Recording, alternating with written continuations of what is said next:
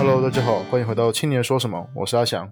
我正招，哎，呃，各位观诶听众啊，真的是非常的抱歉，就是上礼拜上礼拜真的是太忙了，就是前一个礼拜我太忙，然后我真的没有办法录音，然后阿翔就先帮我，就是他就只能自己，对呀、他只能自己录音，然后结果上礼拜我们自己硬体又出状况，然后真的是完全没有办法，我们有试过用 AirPod 录啦，对吧？对，就是因为我们最可能一一方面期中考，对，可能一方一方面期中考，然后我们又疫情也有影响啦。说实话，就是我们两个距离蛮远的，我觉得这样子一直跑来跑去，其实也不是很好。然后最近也要办活动了，觉得说还是先缓缓，然后想说那远距看看好了，就是远距录音，然后搞了老半天，结果是证照电脑问题。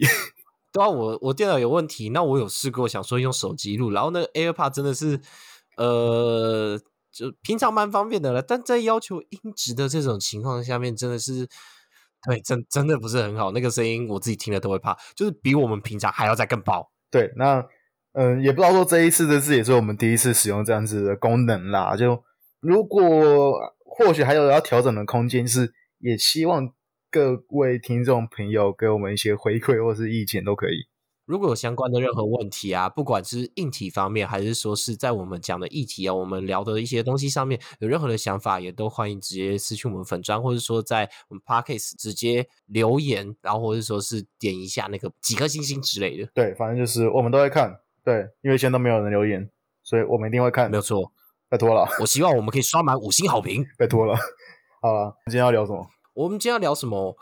你也知道最近比较忙，可是一来是真的最近比较忙，二来是你上次既然聊了那个青年危机，其实我自己对于青年危机是有一些想法，我想说今天就再提出来跟大家稍微的讨论一下。干嘛你感同身受嘛？就是你现在也陷入青年危机当中嘛，你说感同身受吗？对啊？没有没有所谓的感同身受，我就是青年危机，我就有青年危机，好吗就有青年危？机。那你的青年危机是什么？对啊，我青年危机吗？没有啊，就觉得很累，有更多想做的事情，但发现自己的能力不足，好像被困在一种泥沼里面的那种感觉。嗯，那你嘞？我吗？你没有吗？我觉得也差不多是，呃，好像我很多朋友会觉得说我目标蛮明确，可能要做影像啊之类之类的工作，但其实有的时候也会觉得说，哎我到底能不能成功？然后或者是说，会觉得说，哎，我只做这个就可以吗？还是我需要多方尝试去尝试一些更多元的东西？就就好像现在录 p o d c a s t 其实也算是其中一种啦，但是其实我个人觉得说录 p o d c a s t 蛮轻松的，对于其他的部分来说，但是就是会陷入、啊真的假的？当你今天要拍电影跟录 podcast，我当然会选择录 podcast 轻松多了，有道理啊。对啊，只对啊是会有时候会觉得说，哎、我今天好像是有的时候会变成是，哎、我想要我想要做更多，而去做更多，但不是说不好，而是说，呃，什么时候要设一个停损点，或者说什么东西真的应该是我要去努力的，好像很难去做取取取舍。我的话是没有到有一个很明确的知道说自己一定要做什么东西啊，但想做的事情很多，想尝试的事情太多。那对啊，然后我就时间被全部被卡满的情况下面，然后偶尔想一想，又会觉得说自己的极限好像还没有到，但就感觉已经好累了。我觉得我是陷入这样的一种青年危机。好像就会觉得说，哎、好像多一点时间。像我前两个礼拜，哎、不是前两个礼拜，前两天，我又看到一个，就是我之前上一个导演课程，然后他们有在招工读生，我看到的时候，我想说，哎、我好像可以报名哎，然后想一想，嗯，你在想什么？我在想什么？想什么我在想什么？干，我在想什么？？你现在每天睡觉时间剩不到两个小时对，我在想什么？在干，想什么哎我今天我今天凌晨五点，五点不是我有密你嘛，然后五点五点半快六点才睡吧，然后我今天早八还要起床考试，哎，线上考试，到底是什么鬼啦？你真是比我还不健康啊！还好啦，讲回来，嗯，哎，你不觉得其实青年危机好像虽然都归属于青年危机，但有蛮多种类型的青年危机，你不觉得吗？像我们两个其实就有点相似又不太一样，对吧？对，我觉得我们两个，我觉得我们两个算是比较像的，就是会一直去尝试，或者是想做很多东西，然后会把自己逼到很紧绷。我觉得也算是一种青年然后危机耶，又觉得自己好像不是只有这样子而已，对，好像会想要去积极的去证明自己，说，哎，我好像可以做到更多，有点像是这样子吗？你觉得？我觉得啦，我觉得我们可以跟从上一集讲回来，嗯就是我从上一集听完之后，其实我就一直有一个想法是，到底什么东西可以被定义成是青年危机？你不觉得吗？我我举个例子哦，我举个例子，嗯，就是呃，你一定身边也会有这种朋友，就是其实他觉得人生不一定一定要买房子、买车，然后我做个可能是，对对对，我先说，我绝对没有觉得超商啊，就是做小气店员，或者说是手摇店、手摇店的店员去摇手摇椅，我没有说这些职业不好，我绝对没有这样子认为，我是举例，但你身边应该会有一些这样子的人，他会跟你讲说，他觉得他这一辈子做呃可能小气店员或麦当劳的员工炸薯条，然后做个所谓的打工仔，做一辈子，他其实觉得也蛮舒服的，蛮舒适的。没有，他甚至觉得他可以不用做到经理、做店长啊，他就做打工仔就好。现在的状态很好，房子什么的用租的就要行了。对，车子可以不用买啊啊，反正我有等汽车啊，车子坏了怎么办？机机车坏了怎么办？搭捷运啊，再不行我走路嘛的这种感觉，你一定有遇过这样子的人，可能不多，但你有遇到。难道这些人他们也是陷入所谓的青年危机吗？你觉得呀？翔？我觉得算是吧，就是像很多人现在不是会说什么呃什么躺平族啊之类的，就是或者是靠爸靠妈之类的，这种人我觉得也算是一种青年危机。或许是他们会觉得说他们没有能力，他们不知道说他们要做什么都有可能。或许或者他们觉得说他们家家里的环境很好了，他们也不需要去努力了。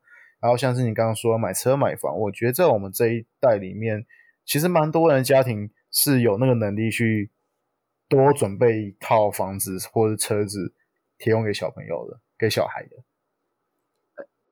我觉得你刚才说到一个重点，他们认为他们没有办法，这个东西是他们自己认为，但跟我刚刚讲的那种人又有点不一样。我刚刚讲的那种人是打从心里觉得他这样子的状态很舒适。讲白一点啦，我觉得我们今天要归咎一个问题，也不是归咎，就是我们要整理清楚的是，到底这个青年危机代表的东西是什么？那它背后所意涵的这个意义到底是什么？那青年危机从你上一集听起来，我听完了之后，我只觉得说是好像，如果今天我没办法达到买车买房月入月入几十万、年薪百万甚至千万这件事情，好像就是一种青年危机。那真的是这样吗？哎，说实在的，我我不觉得，我不这么觉得。我觉得你刚刚说的那些，我觉得今有点天太贴标签了，会不会？可能也有一点，但我老实话，从上一集这样听起来的时候，会让我想到这一块耶，就是好像今天一定要是过所谓传统意义上面的生活，有一个正常的人生程序。我是二十几岁结婚，三十岁买房，然后三十五岁生子，这样的感觉，好像才是所谓的正常的成功的人生。我觉得这不一定啊？这是我觉得算是传统意义上的成功吧。但讲回来，那什么是成功？什么是成功啊？我觉得这很，嗯，对，我觉得如果是我们爸妈那一代的话，真的是像上次华哥那一代的人，三十岁上以上的人，他们或许会觉得说，哎，就是要买车买房，至少结婚生子，他们会觉得说那是他们人生必要的必要做到的事情。但是对吧？但我们这个时代，你有一定要生小孩吗？我我上次就说，我觉得说生小孩不是我一定会选择的道路啊。不是一个对它不是一个啊，对吧？我不会以生小孩作为我的人生的成就，应该这样讲。解锁之类的。，对，没有没有没有没有，我它不是我们的一个必备进程选项。嗯，基本上应该现在大部分的年轻人都是这样的想法，就是它不是我们的一个必备进程选项。那可能有人排斥，有人是觉得哦有就有，没有就没有，那就算了，嗯这样子的感觉，对吧？除非他可能到了某一个年纪的时候，比如说，哎，我们这一辈的人成长到三十岁的时候，他会突然觉得两个人之间有点寂寞了，还是希望我觉得是年纪到了才会这样子觉得，就是我们现在或许也可能是就是年龄还没到，年纪还没到，我们也不知道说我们能力到哪里，所以我们不会把生小孩这件事情放在我们现在去考虑到的范围内。但你爸妈或是我爸妈，我们的上一辈是在十几岁、二十岁的时候就已经想好，是他们以后一定要生小孩，甚至是生几个这件事情，对吧？所以你有没有察觉到一件事情是，其实刚刚讲的这么多，不管是我们跟我们爸妈的差别，或者说是刚刚这一些你刚刚所谓的躺平，然后就是我觉得呃，他们可能觉得一辈子这样子就好了，这些人。我再重申一次，我真的没有觉得这样子不好。对，但是这些人跟我们所谓的青年危机，我觉得有一个很大的差别是心境上面的不同。怎么说？怎么说？对吧？如我觉得青年危机今天最大的一个特征是，他被陷入在一种状态之中，无法自拔。他是不不喜欢这样子的状态的。但如果说是像我刚刚所谓的你所谓的躺平族这样子，他们其实过得很开心啊。我今天能躺，为什么不躺？多躺一点，我就多躺一点。就好像为什么我今天，我其实我今天本来要去找证照录音，然后我后来想一想啊，算了，不想出门。为什么？因为我现在可以躺在家里录音啊。我们我们就有线上系统，为什么不用线上系统？对不对？能坐着我就不站，能躺着我就不坐，对吧？如果说他非常怡然自得，他他很清楚自己的状况，他觉得我这样子就很好了，那他哪有陷入所谓的危机？青年危机这个危机就不存在这个定义啊？你说就他个人而言，他不存在啊，但是以客观上而言，以大众的视角而言，会觉得说他好像陷入一个呃没有很好的状态，但。重点还是他自己本人接不接受吧？他本人很接受，他觉得很舒服，对啊？所以我觉得，如果你要从就是我们上次讲的上一集没有我们只有你的那个青 年危机的话，嗯啊，我能什么什么办法？我很抱歉嘛，真的对不起，好吗？我接受你的道歉。讲回来就是，嘿，拜托啦，我们之间需要这样吗？好，讲回来，好，讲回来，好。那我觉得从上一集的这个定义上面来说的话，其实我们今天可以区分出来，就是。我刚才讲的，怡然自得在这种状态之中，他其实自身不觉得有不舒服的情况的时候，应该叫做假性的青年危机。嗯，他今天是一个，你说你刚刚说那个是，呃，他自己不觉得，然后大家觉得他陷入青年危机，但是实际上他本人完全完全不觉得说，啊，干我像过得超爽的。对啊，你用危机这个词的话，就应该会有一种不舒服的感觉。但他告诉超爽的，那哪有什么的危机可言？不觉得吗？那所以，我把它定义我自己啦。我觉得应该要把它定义这样子的人是假性的青年危机。那真正的青年危机，就是任何的任何的状况之下，你有不舒服的情况，你觉得不喜欢自己现在的这样的状态，这才是我觉得应该真的被拿出来讨论的所谓真正的青年危机。你觉得要想？那你？那那你觉得什么是真正的青年危机？就像我刚刚讲的，光用“危机”这个词的时候，我很喜欢定义嘛，我很喜欢定义。那我把青年危机拆开，青年就是泛指在我们这个年纪的，这是可如果如果你没有听过的话，麻烦你自己回去听第一集啊。但第一集还是第二集，然后反正讲回来哦，就是泛指我们在这个年龄区间。一个身份上面转换，尤其是大学生身份上面转换的时候所发生的这个时期，而危机，我觉得应该要把它定义成是一种不舒服的感觉。你对于你自身的任何一种，不管是心理的状态，还是状态上面的状态，或者是说是呃求职、升迁、求学这些，你觉得不舒服，你觉得你应该有更有突破，但你做不到的这种不舒服感，我觉得它就是真正的青年危机。我觉得这就是上次我说就是。会是一个转变的过程，像是大学毕业，你今天是离开校园，踏入职场，踏入一个你不嗯，踏出你的舒适圈，踏入到你一个不熟悉领域的时候，会陷入到一个状态。但是这个状态在软性青年危机上面，它是一个舒服的，他其实不觉得说，哎，这个状状态的转折，他有一个困难。软性，他或许会觉得说，对吧？软性，他或许会觉得说，他持续的做着他大学。期间，或者是甚至高中期间做的打工，做下去，大学毕业继续做打工，他觉得很舒服，他觉得没关系，所以他没有真正进入到青年危机，他没有进入到那个转折。你的意思是这样，有点像是这样。嗯，对，但我不用软性，因为我觉得那是假性的，所以我刚还没讲完。那讲回来，对对对，我觉得是假性，讲回来就会是真正的青年危机，是你自身觉得才会有的，你自身觉得你陷入一种不舒服感觉。那才是真正的青年危机。外人看你觉得好像你状态不太好，那根本不重要。我觉得我一切要回归到自己身上啊。我今天这样子过，你可能觉得我过得很不好，我觉得很舒服啊，对吧？也可能反过来是啊，我我我自己其实很糟糕，然后但是我表现的很好，但是大家看不出来，对啊。可是就我们上一集定义上面来说，那个才是真的青年危机，你不觉得吗？所以一切追根究底，回过头来都是要看自己有没有在一个满意的状态。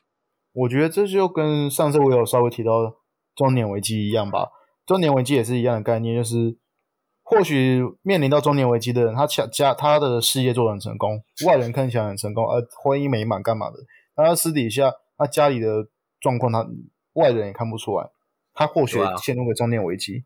那他说不定他觉得秃头就是他可能有掉发问题，然后他觉得很不愉快，然后他对于他现在的一个，对他现在对于一个自己生理上面跟心态上面的转变觉得很不舒服，那就是他的中年危机啊。我多的是这样子，你根本看不出来中年危机好不好？我偷偷爆一个料，我爸就有啊，哦，是啊，我爸有秃头，我爸没有秃头，但是他有其他的问题。我弟也有秃头。哎，但，我觉得我也会秃头。好，这不是重点。我不知道，我我我我很难跟你们聊，不是我很难跟你们聊秃不秃头的话题，因为哎我我们家没有人你家不会秃头？哎，真的假的好爽哦，好爽哦！我家我家真的是遗传秃头哎，然后我我算是我们家男生头发算多的。我我我我们家没有秃头问题，但我们家有牙齿问题，我们家的牙齿都不太好啊。大家讲远了，这讲太远了，讲回来好不好？好，讲回来讲完，就是这那什么那那我问你，那真的我问你，你觉得你的青年危机是真正的还是假性的？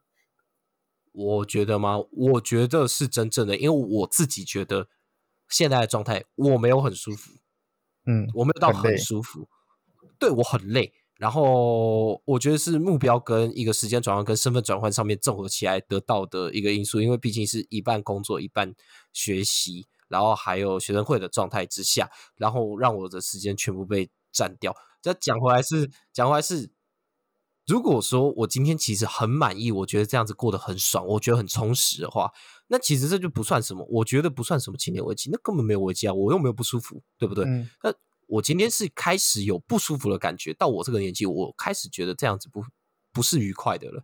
我想要做更多的尝试，更多的转变，但现阶段来说，时间被占掉，所以导致我无法去做这些事情。哎，说真的，哪怕是今天出去玩两天，我现在时间点都很难瞧出来的情况下面，我觉得这已经不舒服了，所以我陷入了一种真正的青年危机啊。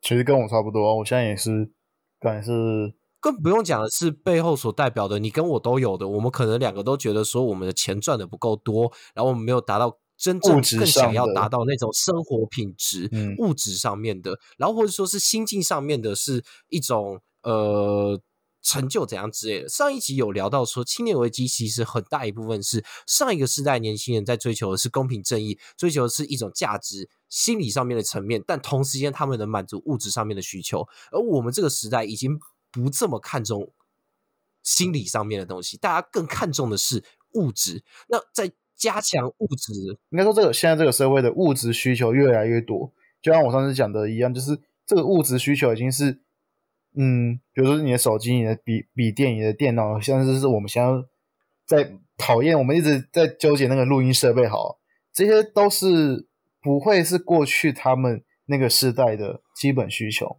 基本门槛，但是却是我们这个时代的一个基本需求了。对啊，你一定你一定有在网络上面看过，或者是说你身边应该可能会有这种人，就是他也不会到真正的表表现的很明显，但你不是拿 iPhone，你不是拿苹果手机，或者说你不是拿 Mac，他的稍微表情或者说是语气就是哦，真的哦，那你不能种感觉 AirDrop 好吧？我传来给你。哦，你不能 AirDrop 哦，真的哦，啊好吧对啊，我传来给你，啊你不能抓哦，看到底要抓什么东西，妈的，干会有人这样讲，我不知道。对啊，真的有人，很多人，其实很多人啊，欸，不是，我是那不是我那我是说会有人讲 draw 这个词哦，哎，我 draw 给你，哦，有啊有啊，啊，我都讲 air draw，我不会讲 draw 给你啊，好酷很哦，多很多，我我遇到很多的，就是校园里面的弟弟妹妹，大家哎、我抓来抓去的，就是哎、我抓给你，我抓给你，然后我心里在想是到底要抓三小，我就算今天第一次听到我还是不哎，会抓我现在你你现在害我觉得说，干我跟他们有代代沟，对不 对？奇怪，我们不是才大大四而已吗？我我不是才大四而已吗？我大五，然后结果我反而没有代沟，我就跟你讲说，跟学弟妹联络感情很重要、不然你都跟不上话题。大学生永远都走在时代的时代的尖端。讲回来，讲回来，有点太远了。好，讲回来，就是我们这个时代更加注重的是物质上面，我们看更看重物质，但是我们反而忽略掉的是心灵价值这些东西。在在强烈追求物质的情况下面，我们又反而达不到我们希望寄求的那种水准的时候，就产生所谓的青年危机啊！你不觉得吗？就是那个物质的压力大于你我们在追求的心灵上的追求的时候，它就会对本末倒置。对，然后那又又又在切入的是，你只看重物质的情况下，你又达不到那个物质，哇，那你当然是陷入一种所谓的青年危机，嗯，对吧？对啊，但我觉得这可以往后去延伸。那阿翔，你有没有想过一件事情是，为什么我爸妈那个年代啊，我们的上一辈没有那么看重物质的情况下面，他们还是就是他们有还是有达到大家都所谓的要的这种水准，而我们看重的时候，我们反而好像很难去做到这件事情，对吧？你爸妈要去买个房子，他们真的就是哎。你你你，我很认真，大家请去思考一下，我们的上一辈在三十岁的时候有房有车，生了小孩，养得起，甚至还可以指引他们的上一辈的生活。你的阿公阿妈他们的生活，他们是每个月可以寄钱回家的，对吧？对啊，没错，我家就是啊，我家真的是，我家真的是这样子啊。对啊，那同一个同一个年纪搬到我们的时候，呵，现在学费自己交的人有多少？我我我算一下，买房，你觉得真的有办法吗？对啊，我算一下，我爸妈现在差不多五十五岁，然后我现在二十二岁。就大大大概三十三十岁出头都生我，然后我记得我大概小三小四的时候，他可能八岁九岁啊，八岁九岁的时候，他们买了车，然后跟你要买房，就是就是等于说他们差不多四十岁以前，他们买了车又买了房。那我跟你分享，我爸在我二十九岁的时候生我，他在生我之前先买了房子，买完房子之后他买了两台车子，他们是把一切的东西准备好之后才生我的，酷吧？酷。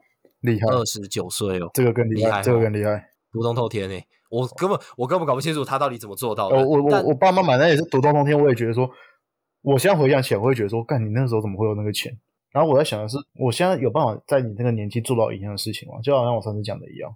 哎，这还是我们讲的哦。但你有没有思考过，是更多的社会压力，其实是会有一种声音是啊，就是来自上一辈的社会压力是。啊啊！我们这个时候怎么就做到啊？你们怎么做不到？你们一定是不够拼，你们不够努力。但我觉得，有听过这样的话？我是还好，因为我家其实蛮蛮还好的。但是的确有些亲戚会这样讲。但是我觉得这这其实会归咎于说现在的，你说大家所普遍说到什么低薪啊，或者是房房价的问题，其实这是一个整体社会经济层面上遇到一个瓶颈。对啊。我觉得你说的没有错啦，呃，虽然有些人可能不太认同，但我要讲这句话：时代背景不同了。大家时代背景不同，真的。你想一下，我们爸妈那个年纪经历过进口替代、出口扩张，那个时候的一块钱，跟我们现在这个时候的一块钱根本不一样。那个时候是实质价值完全不一样。那个时候是台湾经济最蓬勃的时候。差不多，我觉得未必是蓬勃，而是发展起来。你就想哦，它的经济成长速度、成长率这么高、这么快的情况下面，基本上来说，大家真的在他们那个时代，只要肯做、肯努力，当然是一定有办法买到所谓的买车、买房，达成所谓传统意义上面来说的成功，人生成就解锁。但我们这个时候不同啊，我们经济已经进入一种。停止缓慢成长的阶段，不是说这个是谁的问题哦，而是一个经济体在成长，经过快速成长之后，本来就会经历过这个时期。我我觉得这就好像上一次，就好像上一次提到欧美先经历到青年危机，就是欧美先经历到大量的青年危机之后，嗯，亚洲像是台湾、像是日本、韩国，等到了这几年才陆续的发现这样子的现象。这其实跟整体，就像你说刚刚说到经济的发展有关，美国、欧美的部分，他们的经济成长的确走到我们前面。那当然啦，其实这个也跟最早最早十八世纪，哇，这个真的好久，考古，这跟十八世纪工业革命扩张的速度有关，扩张的速度跟范围有关。的确，亚洲本来在这一块就是比较慢的。我我们可以看到，是的确亚洲第一波工业化的国家、现代化的国家是。日本，那日本也是找我们青年危机啊？对，找我们大概对吧？对，差不多。所以我觉得青终究今天这个真正的青年危机会广泛发生，是其实是一个环境的问题，就是随着一个经济体、一个国家、一个社会发展的过程中，一定会有一段时间是大量的青年会有青年危机。那只是代表是，只是现在我们要面对的是，我们要如何去度过这个大量青年危机潮，然后以及是我们的下一个阶段会变成什么样？美国现在我们的状态其实很蛮明显的，那日本的话也有点不明了，但也其实也蛮明显。那我们终究会朝向哪一个方向去发展，对吧？其实你这样讲完之后，我好奇的是，嗯，上次其实我没有去看到，就是欧美怎么去看到他们青年危机，他们后面他们是怎么去处理这件事情的，或者是他们的青年怎么去度过那个。转换期的，其实讲认真的，美国大部分的美国其实地跟房子都已经比较便宜的情况下面，我们还是会看到很多人其实是租房子的，不是吗？嗯，对，我觉得这可能也是，呃，在无论是美国的三个时代，或是我们现在说我们这一时代，嗯，面对无论是你说房子或者是车子这些，我们看待的眼光的价值或许已经不一样了，不像是过去。我觉得我们价值观这件事情上面必须要进行一个转换，对吧？甚至说，我觉得我们应该换一个方向讲了。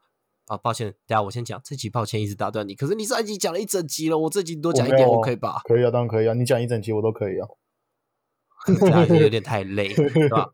那讲回来，我觉得价值观的转变带到了，其实是一个后面更大的东西。是我们这集其实前半段一直在讨论一个东西，是成不成功。嗯，我再次再次强调，就是传统意义上面的成功，就会是。几岁的时候买了车子，几岁的时候买了房子，几岁的时候生了小孩，然后我们要赚了多少钱？这样看起来好像是标配的人生，这样子会被上一代或者说传统意义上面定义为成功。但在我们这个时代，到底成功是什么样的一个标准？是什么样的一件事情？我觉得话其实有点像是美国在呃上个时代嘛，他们出现了很多像是呃表演艺术家这样子的。东西出现，我不知道你知不知道。相较于在上个时代，他们出现是很多嗯经理人，我觉得这是一个落差，就是他们当他们其实我跟我觉得跟台湾很像，就是当你的经济能力到一个水准之后，其实大部分的，even 我们现在有青年危机，但是其实说实话，就是我们真的跟家里讲什么，家里还是会供应我们什么。其实我们说实话是一一时，我们两个状态不就是死盯着，然后不要不要。对，我们就是我们只是觉得说，我们不想麻烦家里而已。但是就是一个说实话，再怎么样，我们都还是饿不死，也不会无家可归。是啊，我的时候，我觉得，嗯，就是这是我们两个的状态，可能也是蛮多人的状态，但并不包含。对，当然不是说全部人。对对对，这可能只是一个大环境下面大多数人的一个状态。我们其实不会像上一时代需要去拼命的去撑起一个家，所以我们到了这个时代之后，我们会去或许会想做的事情是，那我们要去定义的是，呃，我们是什么？从家回归到个人，对，就是我们是什么，以及我们到底想要什么？我觉得想要这是。理想中想要成为的自己，然后以及自己想要的那种生活，其实才是今天成不成功的一个定义耶，而不是传统，就是或者说是上一辈制式化的，觉得说像我刚刚已经重复很多次的那种买车买房那个东西，我觉得在我们这个时代，我们生活不予匮乏的情况下面。不应该要把这个东西定义为成功，而成功的目标这件事情，应该要回过头来问自己：是你想要成为什么样的人，以及你想要过什么样的生活？像我自己，我觉得我有青年危机，就是因为我觉得我现在没有过到我想要的生活，但我好像有点无力，陷入一个挣扎的状态，所以我觉得我有青年危机。那反过来讲。我有没有成功？说实在的，以一个半工半读的学生来说，其实我今天有做到很多很多的事情。以其他人的眼光来说，我真的未必是不成功的，你知道吗？但我觉得我自己有信念危机啊，因为我还没有达到我想要的那个状态，而我有一个陷入泥沼的感觉。其实跟我觉得那个是信念危机，对啊，跟我一样，就是很多人会觉得说，哎，我目标要蛮明确的，然后知道说自己要做什么，要来努力，但是就是会觉得说，哎，我这样子的努力是可以做到的吗？为什么？凭什么是我可以做到？有点像这种感觉吧，我自己啦。是啊，对啊，那就会也是一样陷入到这样的行为，就会觉得说，哎，自己有那个能力做到这些事情吗？嗯，那我觉得，我觉得自己有点发散啦。对，这有点发散，但是对啊，就这这是会每个人有。每个人会有自己的青年危机，没有错。对，每个人都有属于自己的青年危机。那其实这件事情也不是说是任何人的问题。那追根究底，拉回来，我觉得这一集的脉络，我们也可以很很明显的发现到，发现到是这个东西，青年危机这件事情，其实根本上面来说，就是时代的不同而一个转换，而不只是自己，而是整体社会上面的价值观正在转换的一个过程中，我们的一个过渡期。而我们自己当然也是啊，我们自己也是经历一个过渡期的时候所产生的一个困境。但追根究底讲回来，是青年危机这件事情，我觉得还是要从自己身上去出发。我觉得这就是为什么我们刚刚说到，我自己觉得买车、买房，然后生小孩、结婚，这些都是以家庭为一个单位去想象的成功。那到了我们这个时代，好像会更专注于个人的成功。那是肯定的。我们会更希望的是，对，我们会更希望的是，呃，我的事业可以成就我到哪里，我未来会做到什么样的地位。你不一定要是地位，就是一个事业。我至少我自己是这样看看待啦。我这样我这样讲好了，可能有一些人他们的目标，他是推广某一项比较呃少数人知道的一种舞蹈好了。那他是一个舞蹈老师，他想要推广就是另外一种比较鲜为人知的舞风。那他成功推广出去，那你能不能算他是成功？他没有赚很多钱呢，他可能还还是一样上上下班搭捷运。那这样算不算一种成功？对吧？算啊，因为他把某一种文化推出、推广出去了，他完成他的目标，这是不是一种成功？那他有青年危机吗？是啊，对吧？我觉得这样子讲，我应该就清楚很多了，对吧？而且再讲回来好了，前面讲回来，前面那种躺平，我觉得啦，如果说我今天的目标是能在床上多躺一分钟，我就在床上多躺一分钟，那。我每一我每一天都比前一天的自己能够在床上多躺一分钟，然后在不饿死自己的情况下面都能够做到这件事情，越躺越久，你不觉得这也是一种成功吗？我觉得不是不饿死自己，也是维持自己的生活水准的情况之下多躺一点。对，多躺一点，这也是一种成功。我的目 标就是能躺就躺。那这样子，纵使在外人看来好像没什么成就，但对于你自己来说，其实你已经达成你自己的目目标了，那就是一种成功。你没有所谓的青年危机啊。对，而且自己活得很开心。其实我觉得就是回归到自己啊，就是你活得开心最重要。嗯，没有错。你达成到自己想要做的事情，完成想要的理想中的自己，以及自己想要的那个生活，我觉得这才是最重要的一件事情。那我们这边也是回头过来想要问观众朋友，你到底有没有成为自己想要的那种人呢？有没有过上自己想要的生活？那你有没有青年危机？那如果你没有成为自己想要的那个样子，然后或者说是你觉得自己有青年危机的话，我们下一集会稍微来带你探讨一下，说，呃，阿翔，你觉得那个那个要怎么讲？怎么去面对它吗？没有错，就是我们我们自己最后得出来的结论是要如何去面对这个青年危机。我觉得我们无法越过青年危机，我们也很难去避开它，但是我们要怎么去面对它？面对它，我觉得这是很重要的一件事情，对吧？好了，好。那今天的节目就到这边。那希望通过今天的节目，有让你再更了解一下青年危机。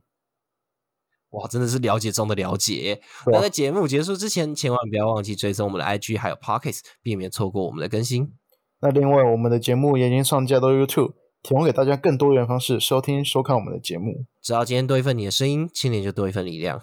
今天的节目到这边，我是阿翔，我是任照，谢谢大家的收听，我们下集见，拜拜。拜拜。